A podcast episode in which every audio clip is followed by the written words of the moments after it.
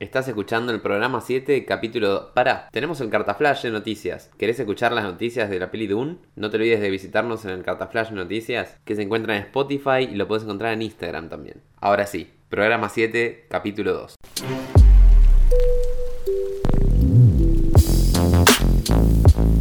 ¿Querés seguir con algo? Yo tengo mi segunda de las varias pelis de animación que vi. Creo que fue la primera que vi después de ver la última de Billy Ted. Así que fue como sentimientos encontrados.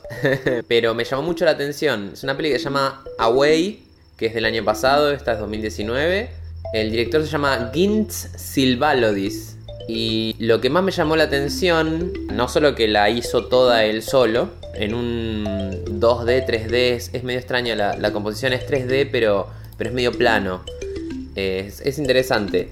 Sino que además Gintz tiene 26 años y ya tiene como... Sí, ya tiene como 4 o 5 cortos que había hecho de animación muy buenos, los estuve viendo. Me enteré después igual. Yo claro, pensaba, nació en el 94 y ya tiene un montón de pelis hechas. Es, es muy loco, claro. Y ¿Cómo es el nombre de la película que quiero ver imágenes? La peli se llama Away, como si fuera lejos. Está en, en- realidad en todos lados yo la busqué y es- está como Away, no está traducida, no, no se llama tipo lejos o en la lejanía o lo que fuera, se llama Away. Gintz es de Letonia, además, dato, que todas las pelis están producidas por el país básicamente también. Y dijeron, este pibe parece que la va a romper. No sé si la va a romper realmente, ojalá que sí. Lo que me pasó es que vi la peli y dije, bueno, voy a ver toda la producción que hizo. Vi todas las pelis que hizo, todos los cortitos que hizo, uno mejor que el otro. La verdad que tiene mucho potencial. Esta peli Away arranca y ya te descoloca. Es como un, chabón que está como colgado de un árbol con un paracaídas en el medio de un desierto. No tenemos ni idea dónde está. En un lugar extraño. Y se le acerca algo que no sabes si es. Lo está soñando. O posta se le está acercando. Toda esta animación, por supuesto. Se le acerca como un espíritu gigante. eh, en- bueno, negro sí, pero hecho de sombras. Como una gran sombra como de, no sé, 5 o 6 metros, es gigante, es, es muchísimo más grande que él, más grande que el árbol, más grande que lo que lo rodea. Viene como lentamente y decís, bueno, claro, el chabón lo está flasheando. No, eh, se le acerca y como que, vos decís, ¿lo va a ayudar? ¿Qué va a hacer? No, como, como una sombra gigante, ¿cómo lo va a ayudar? Pero bueno, lo, lo agarra y como que se lo empieza a comer o a digerir, no sabes bien, como que se empieza a hacer uno con el chabón. Y el chabón queda como flashado, como, what the fuck, como que entiende como que está siendo masticado o devorado o insertado dentro de una sombra gigante y como que despierta y se aleja, como que se cae del árbol porque estaba atorado con, con el paracaídas. Se cae del árbol y cuando se puede escapar empieza a correr. Se da cuenta que nada, es real, hay una sombra gigante como de 10 metros, como un Cloverfield sombra, que nada, te está persiguiendo y que te quiere hacer parte de, de- sí, de su espíritu. Y de aquí en más, bueno, es una gran aventura que vemos de, de este chaboncín, que se empieza a meter en distintos lugares de esta isla. Es como una isla misteriosa, muy extraña, que se ve que él venía en un avión, por los- las imágenes que te va mostrando, que él como que va recordando cosas del pasado, pero muy, muy poquitas. Y muy. O sea, vos tratás de hacer la historia todo con lo visual, porque además es eh, muda. Todo lo que te muestra Bien. la película es todo lo que sabemos. O sea, todo lo que te va mostrando es tratar de dilucidar el pasado, el presente y lo que está sucediendo con este personaje. Que, bueno, es una, es una experiencia que es muy artística, la verdad. Es como. Sentí que era como meterse en el Malva y tratar de entender algunas obras de arte que hay ahí que a veces uno no, no comprende. Al me- al menos en mi caso me pasa. Muy loca porque además está hecha toda por él la peli. Está, él la dirige, la produce, la escribió, la edita, los efectos visuales los hace él, la composición de la música también la hace él. Es muy extraño. Y bueno, e- este personaje va pasando por distintas etapas tratando de escapar de este, de esta espíritu de sombra gigante con una cuestión que, vemos un proceso visual de todo lo que va ocurriendo que es una cosa más impresionante que la otra. Son escenas que parecen postales. El póster mismo, que es como un reflejo en el agua de aves volando, parece el paraíso, no sé. Tiene mu- muchos momentos. Está dividida como si fuera, viste que yo te conté que vi Primal versión peli. Bueno, está con- contada como si fueran capítulos. Y cada capítulo, bueno, el capítulo, el preludio sería este momento que yo narré. Y después el capítulo 1, el protagonista encuentra una cueva que al parecer esta, este espíritu de sombras no puede acceder. Y es el capítulo 1. Y así arrancamos. Y es como un paraíso también, es como un Edén. Eh, hay agua, hay como unas montañitas. hay frutas, hay cosas para comer. El tema es que la única entrada y la única salida es esta cueva, es esta entrada de la cueva y afuera te está esperando el bicho gigante de sombras. Entonces, o vivís eternamente en esa cueva, que es lo que la decisión que empieza, vas viendo que el personaje empieza a tomar, y, ya está, y te quedaste ahí en esa isla en el medio de la nada, que, en realidad es hermoso donde estás, pero no podés hacer más que estar ahí adentro, o salir y enfrentar a este espíritu gigante de sombras. Y ese es el camino que empieza a ver qué, qué, carajo hace este protagonista. Es muy interesante, es muy linda, visualmente es impresionante, va pasando, no es, no es que esté solo en la isla, hay, además de este espíritu gigante, hay más protagonistas. Que yo todo el, todo el tiempo lo veía, al, había terminado la serie justo Legión y todo el tiempo le decía Shadow King a este bicho gigante porque claramente era como un, como un rey de las sombras. Y, esa amenaza constante creo que también es como interpretada como el miedo interno que, uno podría llegar a tener a, aventurarse, a avanzar en la vida, en su camino, en un montón de cosas. Y juega muchísimo con eso, juega muchísimo con la interpretación de uno de los momentos.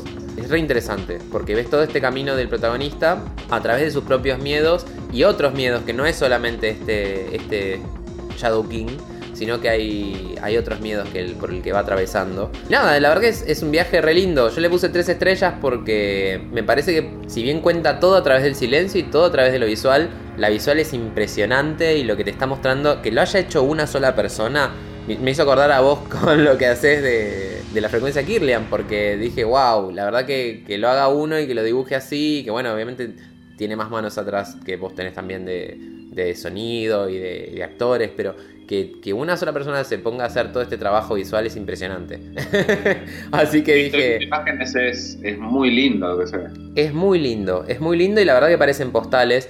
Me tuve que ver después todos los cortos que hizo él porque me, llamó mucho la atención a ver qué hacía. El primero también es muy, parecido a lo que es la peli final. El último que se llama Oasis es básicamente un corto de lo que es este largometraje. Y es el primer largometraje y, la verdad que fue un tres estrellas, pero la verdad que le aspira una carrera genial el chabón porque si recién hizo esto desde los 23 años que está laburando, ahora tiene 26 y hizo esta película que es impresionante, yo dije, bueno, se van a venir cosas mucho mejores seguro, porque es muy lindo y tiene un mensaje como, no sé si muy esperanzador al final, pero, pero muy interesante, de que va, va del, viaje, va de la situación, va de enfrentar los miedos y va como de, de entenderse a uno mismo a través de ese viaje. Me parece que es muy interesante la peli, muy linda, y tiene tres estrellas porque igual para mí va a ser cosas mejores más adelante. Si bien esto está muy bien, más adelante puede contar cosas así visuales tan lindas y, hasta de mejor manera.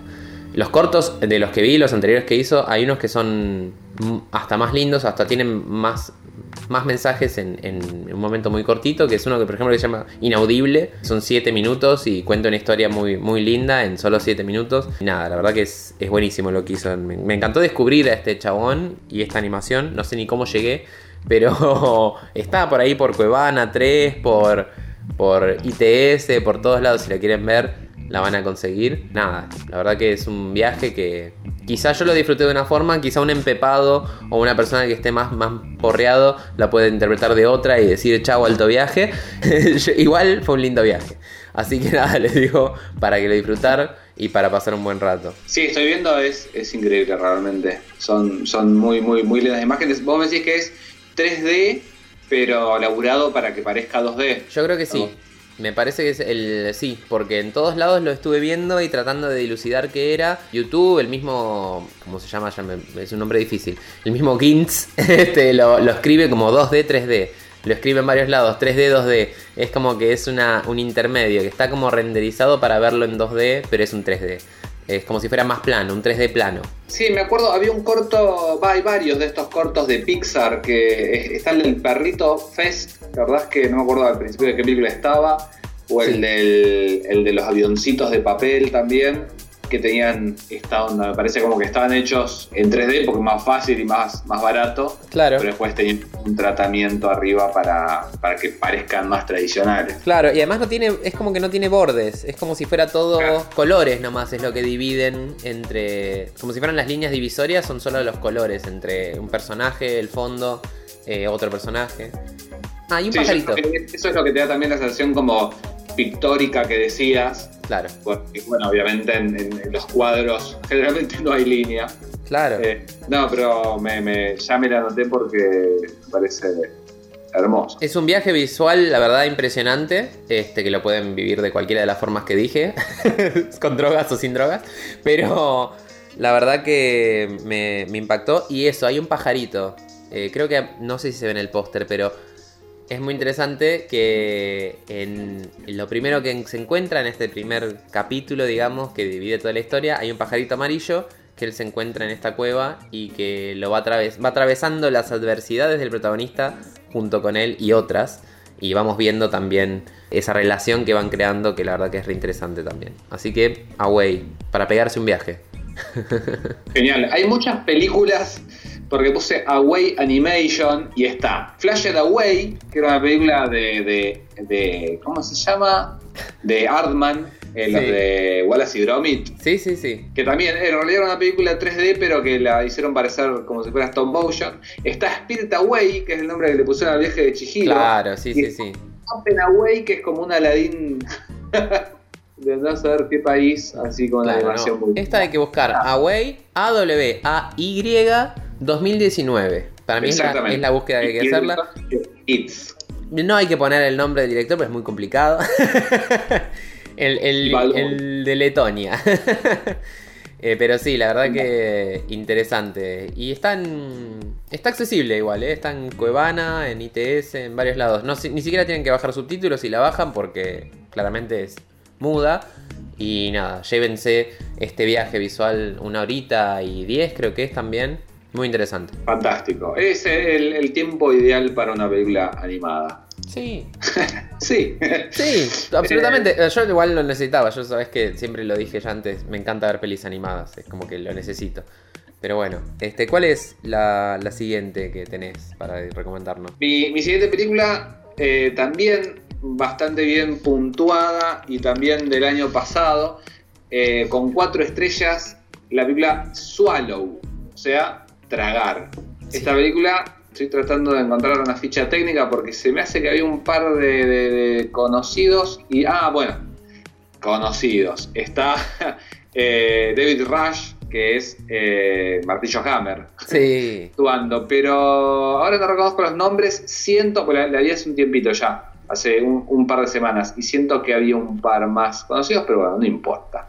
La, la película es la historia, sa- ¿sabes qué me hizo acordar mucho a, no sé si la viste, El Hombre Invisible? ¿la nueva? No, todavía no la vi. Me gustan, eh, ambas películas me gustaron por, por su, nada, por sus propias cosas, pero siento que ambas películas llegan como a romper y a enfrentar a las 50 sombras de Grey, porque ambas son eh, historias de chicas eh, no pobres, pero de, clase media, que terminan teniendo una, una relación, terminan ambas casadas con un millonario muy al estilo de- del protagonista de, estas novelas y películas, pero bueno, la vida de ellas, eh, lejos de ser la, mirada idílica de la toxicidad que son las 50 sombras de Grey, las vidas de ellas son pesadillas. En el caso del hombre invisible vemos el final de, de esa relación.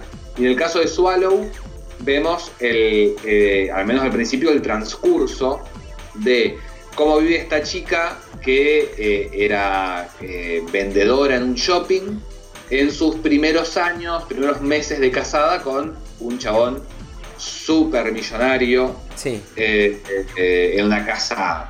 Increíble y una vida que está, así como la vida de, su marido, como, como hijo de esa familia, bueno, la, vida de, marido y mujer también está todo el tiempo como eh, cooptada o interceptada por los padres de, de él. El padre y la madre como que están y son parte de la mayoría de las decisiones, porque bueno, la casa la compraron ellos y, y demás. Ese es como el, el- el- el status quo en el que arranca la película. Esta piba está todo el día solo en una casa increíble, con un paisaje zarpado, pero no sabe qué hacer. sí. Y cuando llega el marido, viste, como que le pone buena onda, pero enseguida se pone a mandar mensajes de trabajo, qué sé yo, y ella, nada, se quedó ahí con la comida que le hizo y, y poco más. Ahora, la película no se llamaría Swallow eh, si se tratara de esto solamente, sino porque un día ella, no me acuerdo si lo primero que, que ve es, una bolita, tipo una, una canica, empieza a encontrar cositas y se las traga. Porque ella dice, este es mi secreto, yo no soy una mina que está eh, todo el día en la casa sin hacer nada, yo tengo un secreto. Y empieza a tragarse cosas, Mm. eh, clavos, eh, tornillos, después, bueno, cumplen su recorrido gástrico y cuando los, los recupera, los pone uno al ladito del otro en, en la mesa de luz. El tema es que, bueno, eh, la mina queda embarazada Mm. y eh, termina hospitalizada también porque no me acuerdo ahora mismo qué se traga, pero empieza a sangrar eh, mucho por todos lados. Claro. Eh, entonces, bueno, hay familia que ya de por sí era opresiva, se vuelve mucho más opresiva porque tiene de una manera el rehén que es el nene, la criatura no nata, Sí. y, y bueno, nada, eh, empieza a pasar un montón de cosas, le ponen un enfermero para que la cuide.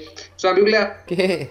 es gore porque tiene mucho gore, Claro. eh, tiene algunas cosas de, de suspenso, pero también tiene muchísimo humor muy negro.